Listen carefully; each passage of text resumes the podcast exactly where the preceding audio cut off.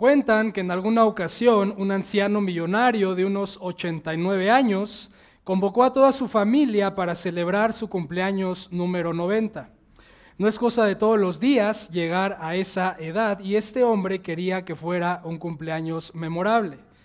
Lo interesante de toda esta historia es que la convocatoria para su familia era un viaje todo pagado a la bella ciudad de París.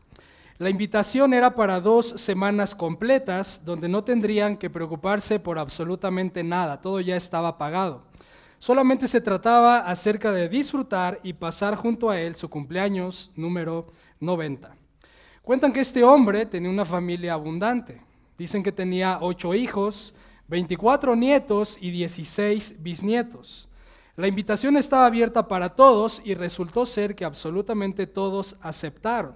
Y eso incluía a las esposas de sus hijos, de sus nietos y de incluso sus bisnietos. Toda la familia llegó a París para pasar estas dos semanas inolvidables y en efecto todos los gastos estaban pagados por este hombre millonario. Su cumpleaños número 90 resultó ser un día memorable para toda la familia. Finalmente llegó el día en que tenían que regresar a casa y fue cuando uno de sus hijos, que dicho sea de paso era el más codicioso de la familia, se acercó a su padre para preguntarle si no le había dolido gastar tanto dinero en pagarle ese viaje a toda la familia. El hijo le decía a su padre que él no podía entender por qué estaba tan feliz luego de haberse gastado tanto dinero en ese viaje y haber perdido tanto dinero en invitar a todos. A lo que el anciano le respondió a su hijo, ¿sabes por qué estoy feliz? Porque ese viaje lo pagué con tu herencia. Uno de los mayores problemas en esta vida es que atesoramos lo temporal. Nos obsesionamos con lo que este mundo llama una buena vida. Dedicamos nuestras vidas para acumular lo más que podamos sin entender que al morir vamos a perderlo absolutamente todo.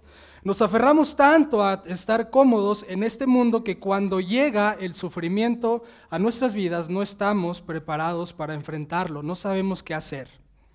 La escritura dice que nosotros somos hechos del polvo de la tierra y dice también que al polvo volveremos el día de nuestra muerte. Fuera de Dios, todo lo que hay en esta vida, por más valioso que sea, llega el momento en que perderá todo su valor. Todo se desgasta, todo se devalúa, todo en esta vida tiene un final. El mismo cuerpo que Dios nos ha dado es valioso porque es hecho a su imagen y semejanza, pero no está exento al desgaste con el paso de los años. Tenemos un cuerpo que se enferma, tenemos un cuerpo que se duele y tenemos un cuerpo que eventualmente va a morir. En este mundo no hay nada creado que podamos tener para siempre.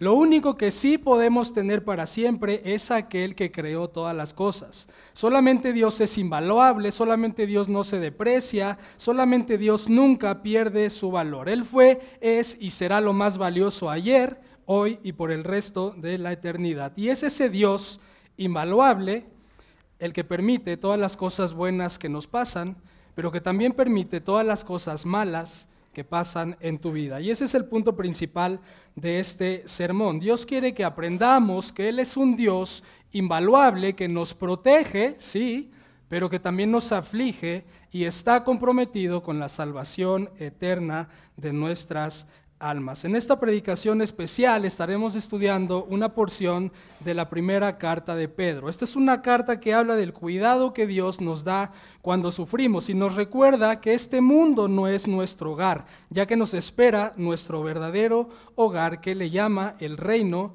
eterno de Dios. En esta mañana vamos a estar eh, pasando por tres puntos que vamos a ver a lo largo del sermón. El primero es Dios que protege, el segundo es, tenemos un Dios que nos aflige. Y en tercer lugar, vamos a ver que tenemos un Dios que nos salva. Así que vamos a comenzar con nuestro primer punto del sermón de esta mañana. Dios que protege, versículos del 3 al 5. Dice la bendita palabra de Dios. Bendito sea el Dios y Padre de nuestro Señor Jesucristo. El comienzo de esta carta es una bendición o una alabanza a Dios. Bendecir a Dios, como está haciendo ahí Pedro, era algo común en las escrituras. Lo podemos ver en el libro de los Salmos. Ese salmo escrito por David, él decía, bendito sea el Señor, Dios de Israel, desde la eternidad hasta la eternidad. Otro salmista decía en el Salmo 66, bendito sea, otra vez, bendito sea Dios que no ha desechado mi oración Tal vez yo siento que no me escucha, pero yo sé que no ha desechado mi oración ni ha apartado de mí su misericordia. Bendecir a Dios, amigos, es la respuesta de un corazón que está agradecido. Pedro estaba agradecido con Dios y lo manifiesta al inicio de su carta. El apóstol Pedro, como cualquier otro judío, creía que había un solo Dios creía que el único y verdadero Dios era el Dios de los judíos. Y es por esa razón que lo reconoce y lo alaba como Dios, pero además le reconoce y se refiere a él como Padre de alguien más. Otra vez, vamos a leer versículo 3. Bendito sea el Dios y qué más? Y Padre de nuestro Señor Jesucristo. Es decir, el Dios del que habla Pedro no solamente es el Dios de Abraham, el Dios de Isaac, el Dios de Jacob, sino que además es el Padre de nuestro Señor Jesucristo. Es decir, ese único y verdadero Dios es Padre de un Hijo y ese Hijo es el Hijo de Dios. ¿Qué nos quiere decir cuando habla del Hijo como nuestro Señor Jesucristo? Hay varios elementos que debemos entender cuando Pedro dice Señor Jesucristo. Lo puse en la siguiente tabla. El primero es que Jesús es Señor. ¿Cuál es ese significado? Lo que puse ahí es que Él es el rey. Dios había prometido que vendría un rey y es ese del cual está hablando Pedro, el Señor Jesús. Él es el rey soberano que Dios había prometido para gobernar, para poner todas las cosas bajo su autoridad. En segundo lugar, se refiere a Él como Jesús. ¿Qué significa eso? Él es el Hijo que Dios había prometido para salvarnos. ¿Recuerdas Génesis capítulo 3? Vendrá un hijo de la mujer, el cual aplastará la cabeza de la serpiente. En tercer lugar, tenemos que se refiere a Él como Cristo. ¿Qué significa eso? Él es el ungido que perdonaría nuestros pecados, aquel que viviría la vida que nosotros no pudimos vivir y que recibiría el castigo que nosotros merecíamos recibir. Y cuando se escribió Primera de Pedro, durante el primer siglo, muchos judíos seguían esperando al Mesías y hasta hoy lo siguen esperando. Pero Pedro está diciéndoles aquí que ese Mesías ya llegó y es el Señor Jesucristo. El problema que ellos tenían es que ellos pensaban o esperaban a un rey político. Esperaban a un rey que los rescatara de su esclavitud política y no estaban esperando a un rey que los rescatara de su esclavitud al pecado. Ellos querían que Jesús cambiara su entorno, pero no les interesaba que Jesús cambiara sus corazones. Y amigos, ese es el mismo problema que continúa vigente hasta nuestros días. Si no entendemos que nuestra muerte espiritual es nuestro gran problema, vamos a pensar que solamente Dios sirve para darnos lo que nosotros le pidamos. Y si no nos lo da, comenzamos a creer que Dios no existe, que no le importa lo que pasa en nuestras vidas, o que como no hace nada, nosotros tenemos que ser los que demos solución a nuestros problemas. Iglesia, y amigos que nos visitan o escuchan por redes sociales, no hay nadie a quien le importe más tu vida y lo que te pasa que a Dios.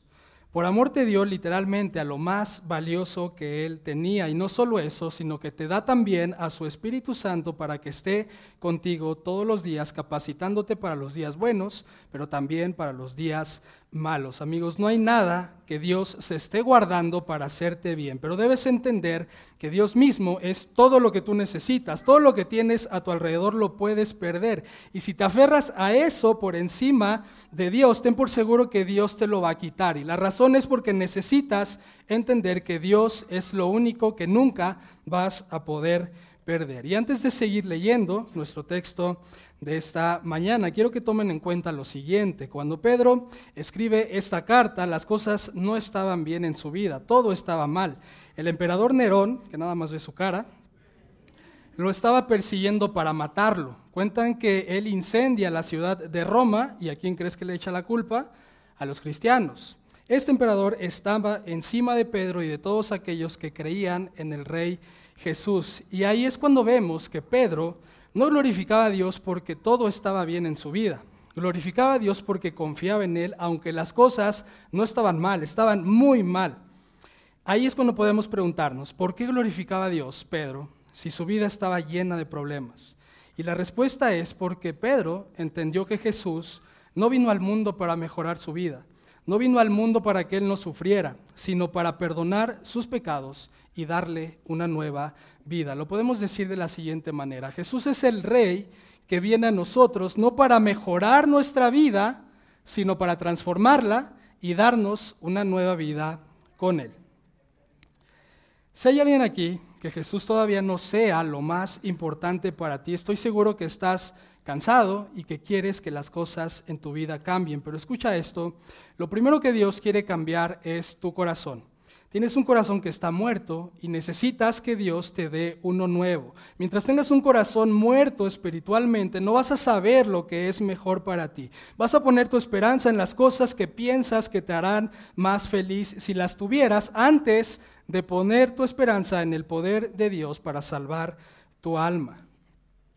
Y eso es algo que también aplica para creyentes. Si tu corazón no está bien espiritualmente, vas a fallar en tus prioridades. Vas a poner tu esperanza en lo terrenal antes de poner tu esperanza en lo celestial. Cuando tienes un corazón que es inmaduro espiritualmente, es imposible que puedas vivir una vida con fruto del Espíritu Santo.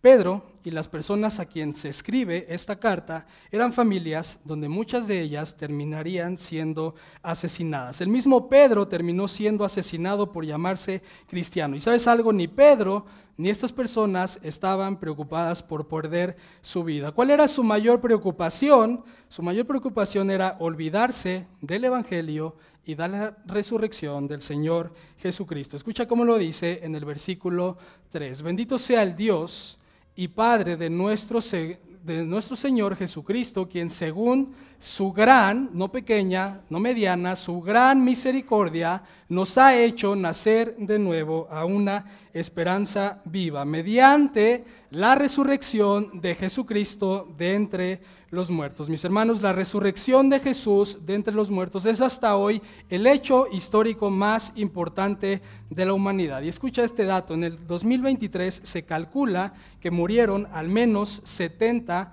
millones de personas en el mundo. Cada día el pecado cobra la vida de millones, de miles de personas en el mundo y hasta hoy ninguno de ellos ha vuelto a la vida. Todos permanecen muertos en sus sepultos. Mientras tanto, dos mil años después, nosotros tenemos la certeza de que Jesús ha resucitado y que la tumba está vacía. Nuestro rey resucitó y su resurrección, de acuerdo a este texto, nos deja ver al menos tres cosas que la resurrección trae a nuestra vida. En primer lugar, vemos que nos da la gran misericordia de Dios, luego nos hace nacer de nuevo y en tercer lugar nos da una esperanza una esperanza viva. Así que empecemos por la primera. Nos dice que la misericordia de Dios, no dice la misericordia de Dios, sino se refiere a ella como la gran o abundante o rica misericordia de Dios. Y es abundante por al menos dos razones. La primera es porque todos aquí en este lugar merecemos la muerte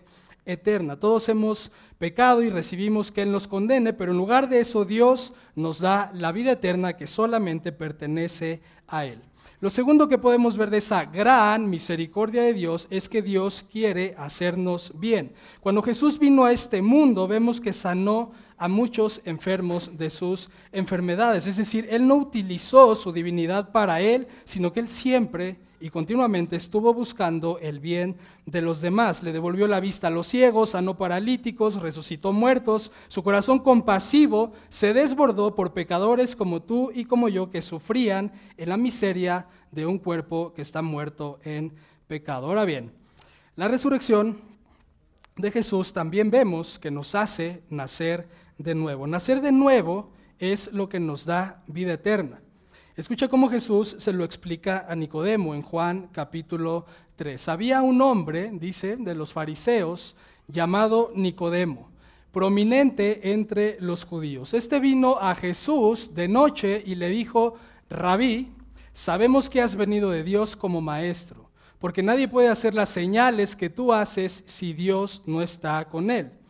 Escucha, ahí lo está halagando, lo está elogiando, pero escucha la respuesta de Jesús. Jesús le contesta, en verdad te digo que el que no nace de nuevo no puede ver el reino de Dios. No son tus buenas obras, no son tus buenas intenciones. El que no nace de nuevo no puede ver el reino de Dios. Y mucha atención con eso. A Nicodemo le caía bien Jesús. Tenía una buena opinión acerca de él. Llega y se dirige a él como un maestro que viene de parte de Dios. Pero noten que Jesús no corresponde a su cortesía, sino que le dice que si no nace de nuevo, no va a poder ver el reino de Dios. Y amigos, nosotros tener una buena opinión de Jesús no significa absolutamente nada.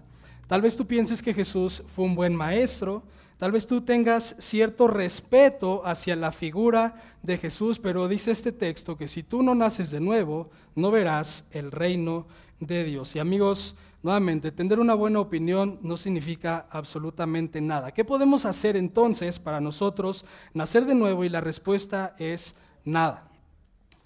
Ni tú ni yo podemos hacer absolutamente nada para nacer de nuevo, porque nacer de nuevo no es algo que podamos hacer. Ni tú ni yo podemos decidir el momento en que queramos nacer de nuevo. Y ahora viene la pregunta, ¿eso significa que es imposible para nosotros nacer de nuevo? La respuesta es sí.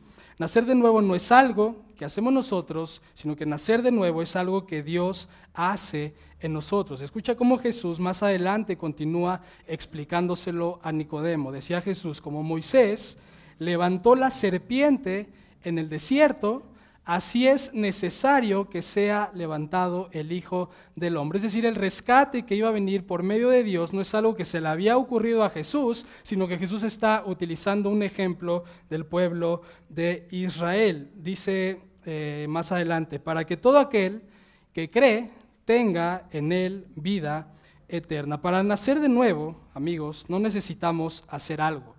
Necesitamos creer en alguien. Jesús utilizó el pueblo de Israel en el desierto cuando el pueblo peca en contra de Dios y Dios les envía un rescate. Dice en el libro de Números capítulo 21. El pueblo habló contra Dios y Moisés. Porque nos, y ellos decían, ¿por qué nos han sacado de Egipto para morir en el desierto? pues no hay comida ni agua y detestamos este alimento tan miserable. Lo que ellos están diciendo es, Señor, antes, cuando estábamos en, el, cuando estábamos en Egipto, cuando estábamos apartados de ti, estábamos mejor que ahora que se supone que te tenemos. Es decir, estaban priorizando sus circunstancias, estaban priorizando su comodidad por encima de que ahora el Señor lo tenían en sus vidas. Y, y escucha cómo continúa este relato, versículo 6. El Señor envió serpientes abrasadoras entre el pueblo y mordieron al pueblo y mucha gente de Israel, ¿qué pasó? Murió.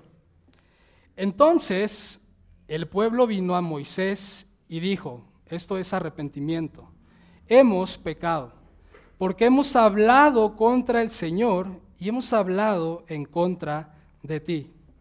Intercede, esta palabra, intercede con el Señor para que quite las serpientes de entre nosotros. Este es un paralelo a lo que Jesús hace ahora también por nosotros, interceder para que quite el pecado de nuestros corazones. Dice, y Moisés intercedió por el pueblo. El Señor, continúa, el versículo 8, dijo a Moisés, hazte una serpiente abrasadora y ponla sobre un asta.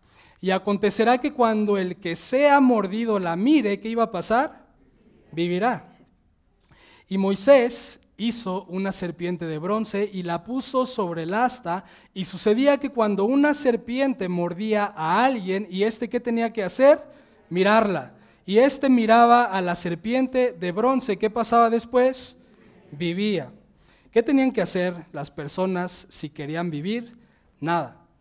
Solamente tenían que alzar su vista y mirar a la serpiente para ser sanados. Si ellos creían esto, al hacerlo, Dios les daba vida y ya no tenían que morir. Iglesia, eso solamente es un tipo de lo que vendría después a través del Señor Jesucristo. Si tú quieres nacer de nuevo y tener vida eterna, no tienes que hacer nada. Reconoce tus pecados, alza tu vista, ve a Jesucristo crucificado, míralo a Él. Jesús ya sufrió el castigo que tú merecías recibir para salvarte. Ahora, para terminar con el versículo 3, la resurrección de Jesús dice que también nos da una no muchas. La resurrección nos da una esperanza viva. Y si solamente hay una esperanza viva, significa que no hay muchas esperanzas. Hay una esperanza que es viva y hay muchas esperanzas que son muertas. Escucha cómo lo dice Proverbios. La esperanza de los justos es alegría, pero la esperanza de los que viven sin Dios, como dice al final, perecerá.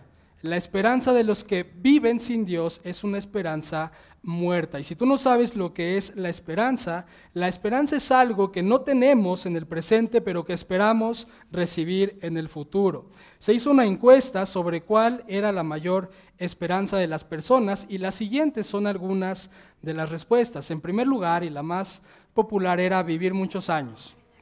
Que yo pueda vivir muchos años, que yo pueda vivir eh, y que yo pueda terminar mis días acostado con una enfermera cuidándome, que me quede dormido. Esa es mi mayor esperanza. La siguiente respuesta es que nuestros familiares no sufran. ¿no? El, decir, ¿sabes qué? Que yo me muera primero, tú no, que, que, yo me muera primero y ya no quiero ver yo eh, tu muerte, no quiero que mueras. Entonces, esa era la segunda respuesta de las mayores esperanzas. La siguiente es tener un mejor estilo de vida, ¿no? De ya estoy cansado de vivir en Naucalpan, quisiera estar eh, y ya, ya, irme a Cancún, quisiera ya irme a tal lugar, Señor, envíame allá a, jubilarme en, este, en Cancún, eh, el tener un mejor estilo de vida, el no estar satisfechos en cómo estás en el presente, esa era la tercera respuesta de las mayores esperanzas. Y finalmente, la, última de las respuestas es que cambien nuestras circunstancias. Y eso tiene que ver más con las personas que nos rodean, que mi esposo ya cambie, que mi esposa ya cambie, que mis hijos obedezcan, que las cosas a mi alrededor, especialmente las demás personas, cambien para que yo pueda estar en paz y ser feliz. Amigos, el problema con poner nuestra esperanza en todas esas cosas es que nada de eso lo podemos obtener para siempre. No podemos obtener la mejor salud, no podemos evitar que nuestros seres queridos sufran o mueran y no podemos tener todo lo que queremos en esta vida y no tenemos aparte el poder de cambiar nuestras circunstancias. Y claro que podemos orar a Dios por todo eso que vemos ahí, pero ninguna de ellas son la única esperanza de la que Dios está hablando en este texto. Entonces, ¿cuál es la mayor esperanza del cristiano? No te quiebres la cabeza, lo dice Pedro más adelante. Según su promesa, nosotros esperamos, esa es nuestra esperanza, nosotros esperamos nuevos cielos y nueva tierra en los cuales mora la justicia. Nuestra mayor y única esperanza es que el reino de Dios venga a la tierra. No nos interesa preocuparnos por tener más salud, no nos interesa que nuestros familiares nunca se mueran, no nos interesa perder a nuestra familia con tal de tener más dinero, no nos interesa enojarnos porque las personas a nuestro alrededor no cambian. Nuestra única y mayor esperanza es que venga el reino de Dios. Y mientras tanto, damos gracias a Dios por lo que tenemos, pero también damos gracias a Dios por aquello que Dios no nos ha dado y que no tenemos en el presente. Iglesia, solamente hay dos maneras en que nosotros podemos vivir en esta vida. O vivimos para nuestro reino y nuestra gloria, o vivimos para el reino y la gloria de Dios. Si buscas glorificar a Dios a pesar de tu sufrimiento, porque va a haber en nuestras vidas hay sufrimiento. Seas cristiano o no seas cristiano, vas a enfrentar sufrimiento. Pero si tú haces lo correcto, si tú obedeces a tu rey, además, aunque las demás personas no lo hagan, ten la seguridad de que Dios va a guardar tu vida. Y escuchen el versículo 4, ¿para qué es que Dios va a guardar tu vida? Por favor, ayúdenme a leer. Para obtener una herencia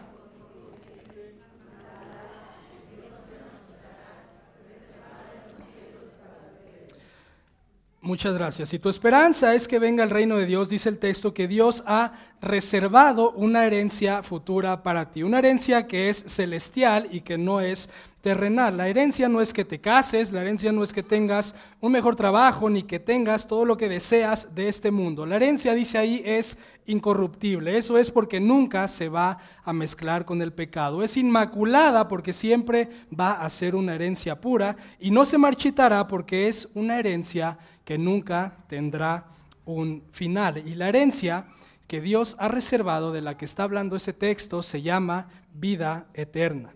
El trabajo que hoy tienes y te afana no será para siempre.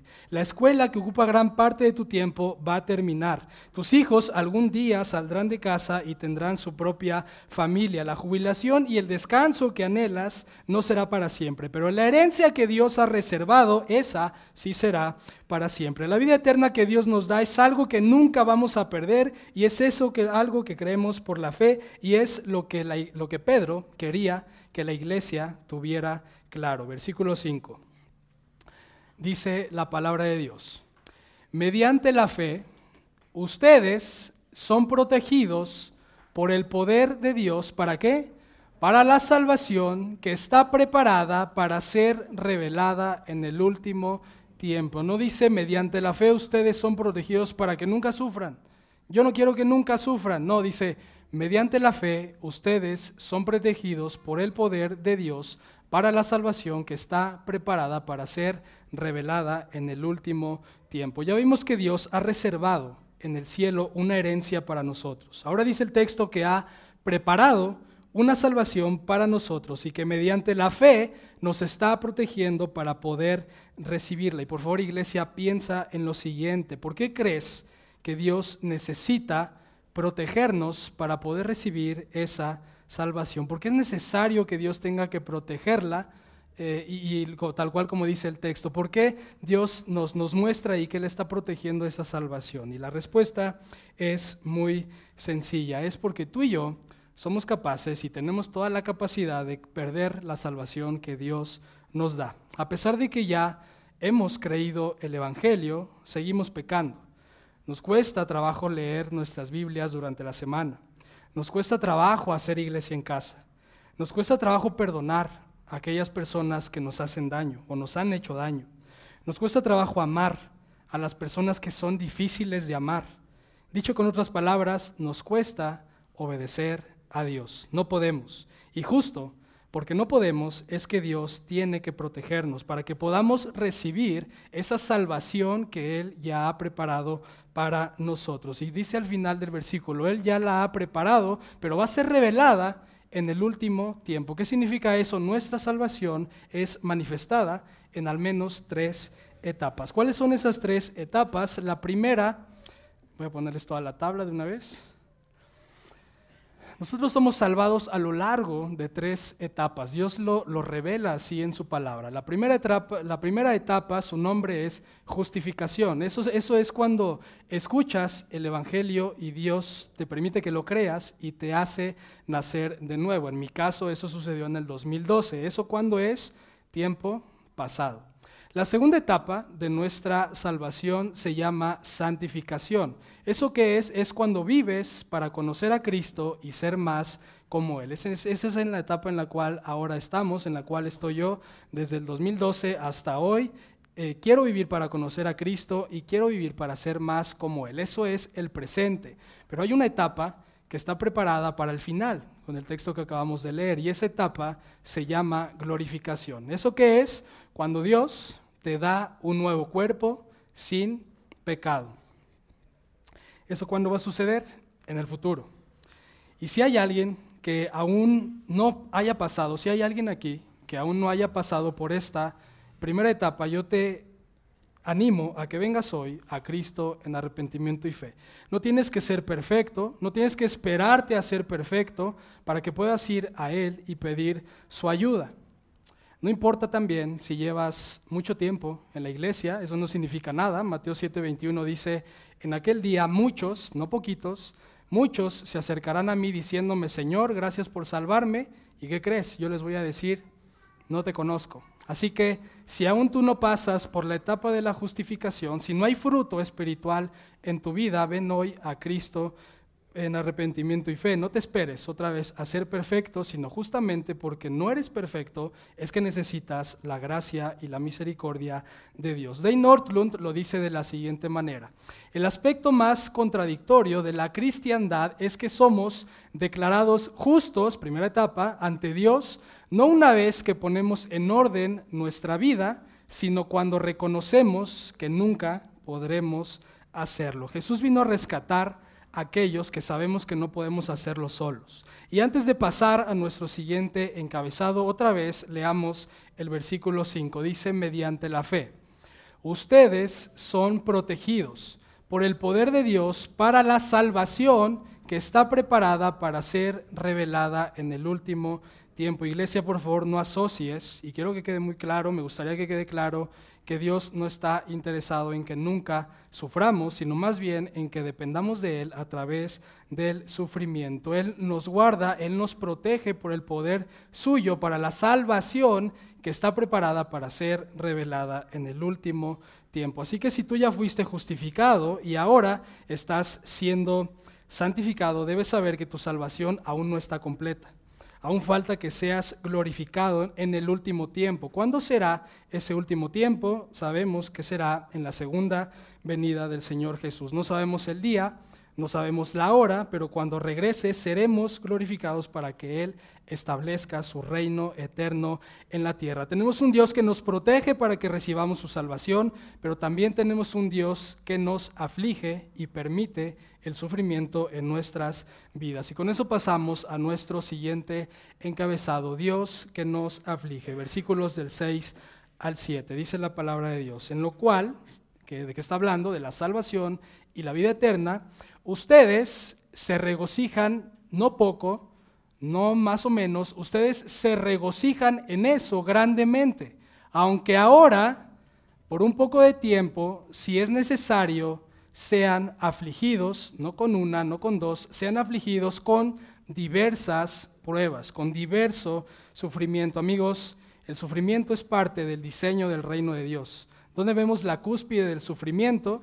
En el Hijo de Dios crucificado, por nuestros pecados. Así que otra vez, no asociemos el sufrimiento, que es algo contrario a ser cristianos. Y en lo personal a mí me cuesta mucho trabajo escuchar predicaciones que enseñan que los cristianos no tenemos que sufrir o que necesitamos declarar que no nos va a pasar nada malo. Eso es una contradicción que nosotros vemos y que lo está diciendo tal cual en el versículo 6. Dice, por un poco de tiempo, si es necesario, van a ser afligidos con diversas pruebas. Bíblicamente los cristianos también sufrimos. Verdaderos cristianos en el mundo tienen alguna enfermedad terminal. Hay otros que no pueden tener hijos, que son estériles. Hay quienes tienen hijos cristianos, pero con alguna enfermedad degenerativa. Hay quienes están con cónyuges incrédulos queriendo divorciarse. En el caso de las personas a las que escribe Pedro, que también eran cristianos, son personas a las cuales estaban matando por el simple hecho de ser cristianos. El punto es que si eres cristiano, no estás exento a que pases por sufrimiento. Y sufrir, nuevamente, no significa que no seamos verdaderos cristianos. He escuchado enseñar también, y es algo que no está bien y no es correcto, que las personas sufren o sufrimos porque no damos ofrenda. Amados, no creamos que ser cristiano significa nunca sufrir. Dios nos protege, pero también permite que suframos, que pasemos por sufrimiento. Y nuestra confianza no debe de estar puesta en que no pasen las cosas que nos dan miedo que sucedan, sino que Dios esté con nosotros cuando pasen aquellas cosas que traen miedo y temor a nuestra vida. Fue lo que Jesús enseñó a sus discípulos. Ellos no sabían que iban a ser asesinados, ellos no sabían que iban a ser masacrados, ellos pensaban que Jesús iba a derrotar al imperio, que les iba a dar puestos de autoridad, que todo iba a, cambiar para bien, pero la realidad fue otra. Todos terminaron asesinados. Y escucha lo que les dijo Jesús. Estas cosas les he hablado para que en mí tengan paz. Tu paz no depende de lo que pasa a tu alrededor, sino que depende de que me tengas a mí. En el mundo tienen aflicción, pero confíen, ¿por qué? Porque yo he vencido al mundo. Y esa aflicción, amigos, iglesia, va del dolor físico hasta el dolor emocional. El dolor físico puede manifestarse a través de una enfermedad que tú tengas que atravesar. El dolor emocional puede manifestarse a través de algo que te duele por dentro, que no es visible, pero es algo que está trayendo dolor a tu corazón. Y yo creo que aquí todos hemos pasado por ambos tipos de sufrimiento. Hemos tenido dolor físico, pero también hemos tenido dolor emocional. Y si tú ya has sido justificado, si tú ya estás en la etapa de santificación, no dudes que Dios va a permitir todo dolor físico y emocional en tu vida. Y al decir esto no quiero desalentarlo, sino todo lo contrario. Sigamos leyendo el versículo 6 y por favor ayúdenme a leer otra vez, en lo cual salvación y vida eterna, ustedes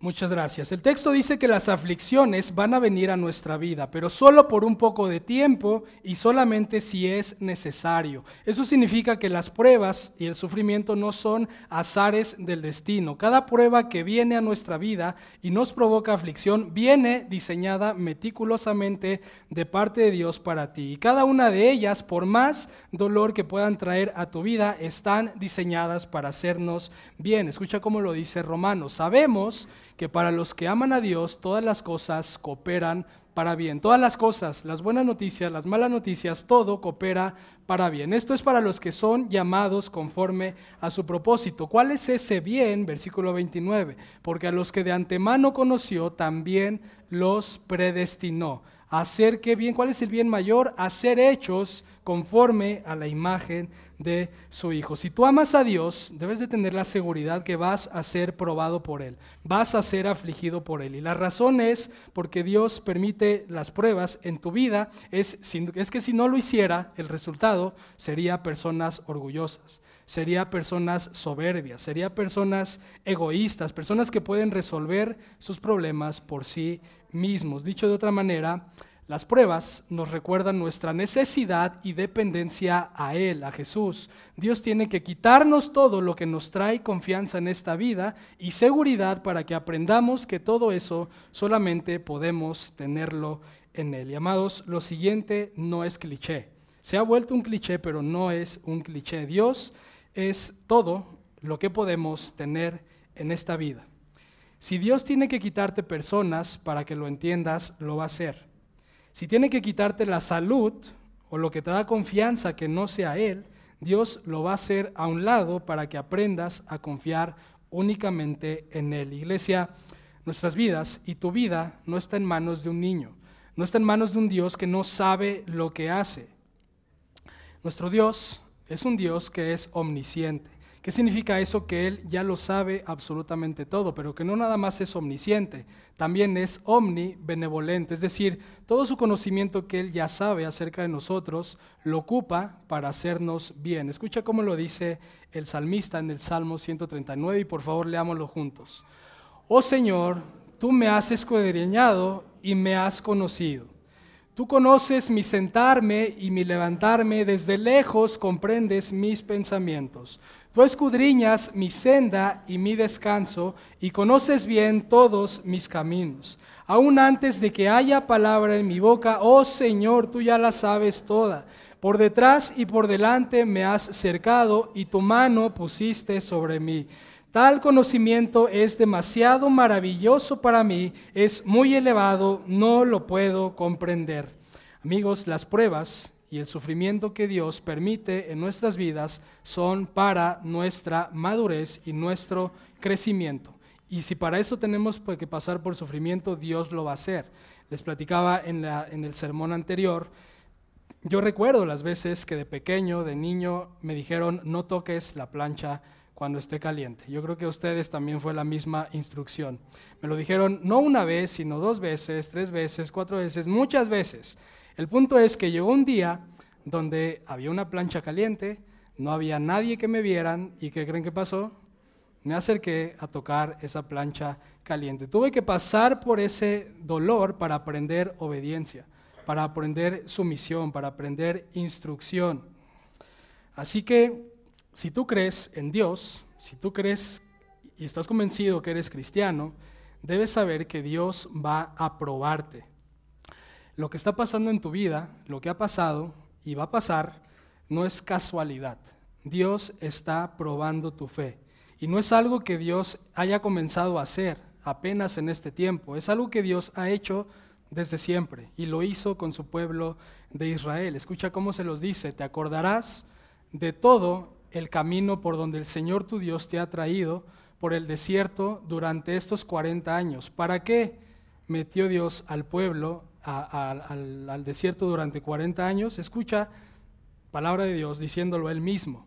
Lo hice para humillarte, lo hice para probarte, a fin de saber lo que había en tu corazón. Amigos, las pruebas van a sacar a la luz lo que está mal en tu corazón. Dios no va a probar tu corazón porque no sepa lo que hay en él. Él ya sabe lo que hay en tu corazón. Más bien eres tú el que necesitas ver qué es lo que está mal en tu corazón. Necesitas ver que tienes orgullo, necesitas ver que tienes falta de fe, necesitas ver que tienes falta de confianza en Dios o simplemente necesitas recordar que este mundo no es tu hogar.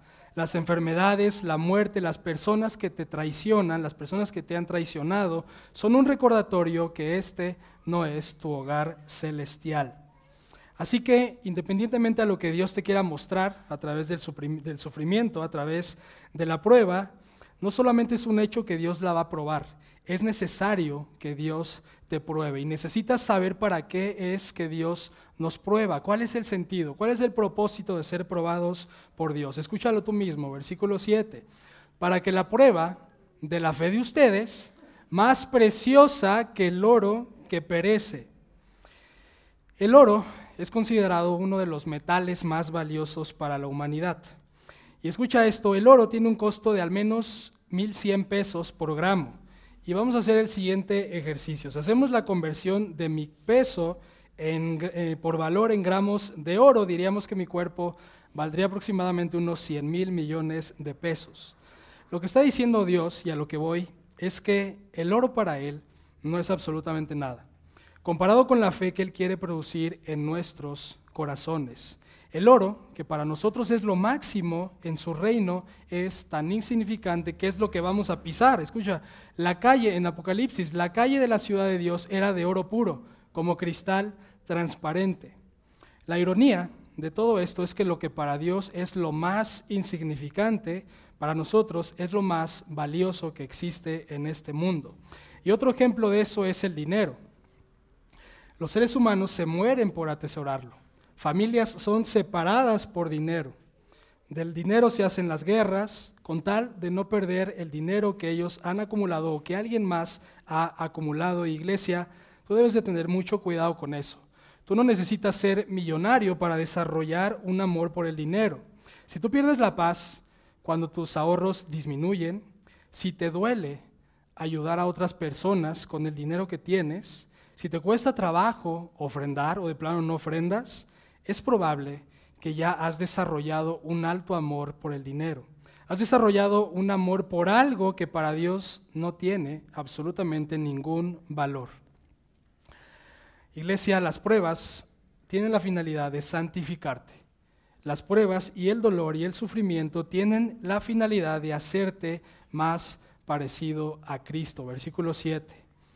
Para que la prueba de la fe de ustedes, más preciosa que el oro que perece, dice Dios, para mí el oro no es nada, es más valioso tu fe, tu corazón, aunque probado por fuego, sea hallada, que resulta en alabanza, gloria y honor en la revelación de Jesucristo. Y esto se los voy a enseñar, pero yo no, no, no, no entiendo, mi corazón está muy limitado para entender lo que está diciendo ahí, ahí Pedro. Y lo que está diciendo es, lo mismo que Jesús dijo en Lucas capítulo 12, versículo 35. Aquellos que estén preparados, cuando yo regrese, yo les voy a servir. Yo voy a poner la mesa para yo servirles a ustedes. ¿Te puedes imaginar esa escena? O sea, lo que está diciendo ahí es, Jesús va a alabar, va a dar gloria y va a dar honor a aquellos que hayan pasado por la prueba y le hayan glorificado aún en medio del sufrimiento. O sea, es algo que yo no, no sé, no lo puedo imaginar. A Jesús, nosotros somos quienes tenemos que servir a Jesús, pero dice el texto, Jesús, cuando hayamos pasado por esa prueba, al final resulta que Él dará alabanza, gloria y honor a aquellos que eh, hayamos pasado por las pruebas que Él ha permitido en nuestras vidas. Y con eso pasamos a nuestro tercer punto, porque vemos a un Dios que nos protege, vemos a un Dios que nos aflige, pero vemos también a un Dios que nos salva y que está comprometido con nuestra salvación. Así que por favor ayúdenme a leer versículo 8. A quien sin haber visto,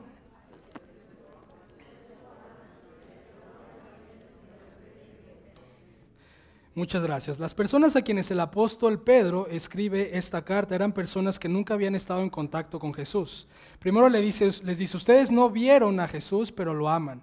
Ustedes no lo vieron, pero a pesar de eso creen en Él. Eso es una alabanza que el apóstol Pedro hace a las personas que estaban siendo asesinadas simplemente por el hecho de creer en el Señor Jesús. Y les dice, a pesar de que no lo vieron, a pesar de que no estuvieron con Él, lo aman y creen en Él y están dispuestos a dar su vida por ser creyentes, por ser seguidores del Rey Jesús. Y gracia abundante, nosotros tampoco hemos visto a Jesús todavía. Ninguno de nosotros podemos decir que hemos visto a Jesús físicamente. A pesar de eso, mi deseo es que todos ustedes lo puedan amar, que todos ustedes puedan creer en Él. Y si ese no es tu caso, puedo estar seguro que en tu vida no tienes gozo. Amar a Jesús y creer en Él viene acompañado de gozo, tanto en las buenas como en las malas. Si tú tienes a Cristo, siempre en tu vida va a haber gozo. Escucha cómo lo dice en el versículo, en el versículo 8. A ver, deme un segundo.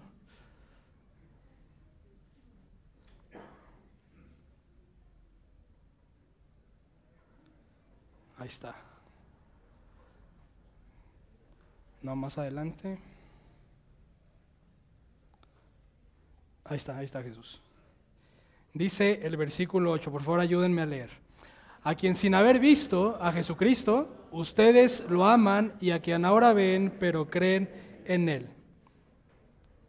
Continuamos leyendo, y se regocijan grandemente con gozo inefable y lleno de gloria.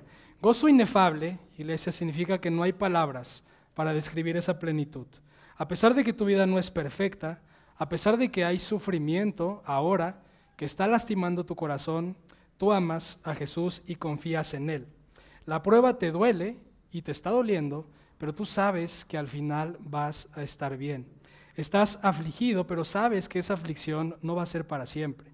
Sabes que tienes a un Dios que te protege, Sabes que tienes a un Dios que sí te aflige, pero es un Dios invaluable que va a venir a salvarte una, dos, tres veces y las veces que lo necesites hasta el final de tus días, porque todavía hay algo que tú debes obtener al final de tus días. Y escucha finalmente el versículo 9. ¿Cuál es el fin? Que obtengas como resultado de tu fe la salvación de tu alma. La historia de la Biblia es la historia de cómo Dios salva nuestras almas. El alma que Dios puso en nosotros nos hace distinto a todo lo creado. Si alguna vez has estado en los segundos antes en que una persona fallece, puedes ver cómo el cuerpo físico está ahí, pero la persona ya no está ahí. Y la razón es porque cuando tú y yo muramos, nuestra alma va a ir a Dios, ya sea para vida eterna o para condenación eterna, nuestras almas van a ir con Dios. Y la fe que te hace creer en Jesús para vida eterna es la misma fe que te va a sostener en medio del sufrimiento.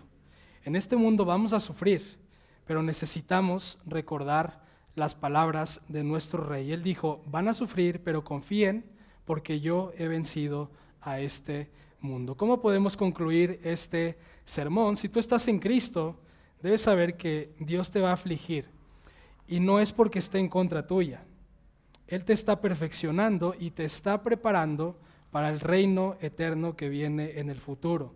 En ese reino, ahora sí, ya no va a haber más sufrimiento, ya no va a haber más dolor, ya no va a haber más prueba, pero mientras tanto, en este mundo seremos afligidos por Él, no por Satanás ni por nadie más, por Él mismo. Ahora, si tú no estás en Cristo, también vas a sufrir.